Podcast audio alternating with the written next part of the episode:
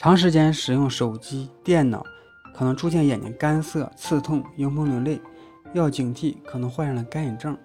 如果你的眼睛正在被干眼所折磨，建议你啊内外兼治的中医小妙招来进行缓解。由于眼睛表面的泪膜发生了质或量的改变，从而导致干眼症的产生，常表现眼干涩、眼部有异物感、迎风流泪等。泪膜粘附在眼球表面，有补水、保湿、滋润的作用。当脂质层减少时，泪膜稳定性会变差，在眼球表面停留和保护的时间会变短，更易引起干眼症。干眼症看似危害不大，但其实不然。有研究表明，如果干眼症不及时干预治疗，长期发展会使患者的心情变得焦虑和抑郁，严重时甚至可能出现自杀倾向。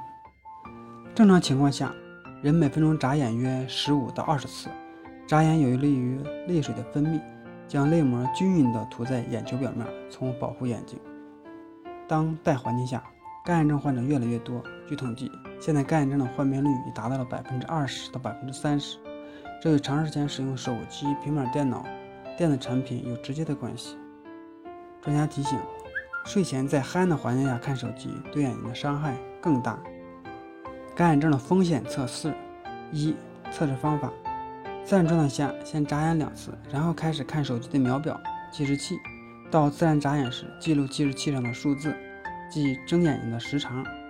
无论男女老少，睁眼持续时间在十秒以下，患干眼症的风险会更高。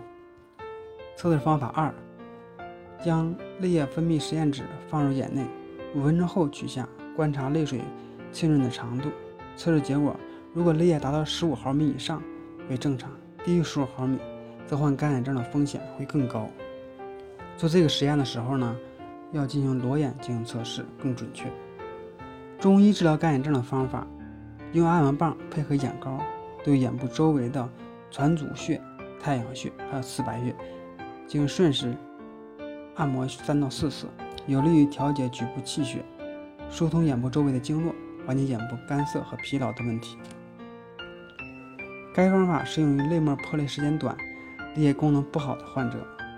通过超声雾化仪将煎好的中药以雾气的形式来熏眼睛，可以达到滋润眼睛的效果。没有雾化仪的，可用水杯代替。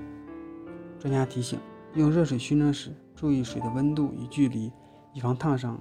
可以隔三到五厘米进行熏蒸。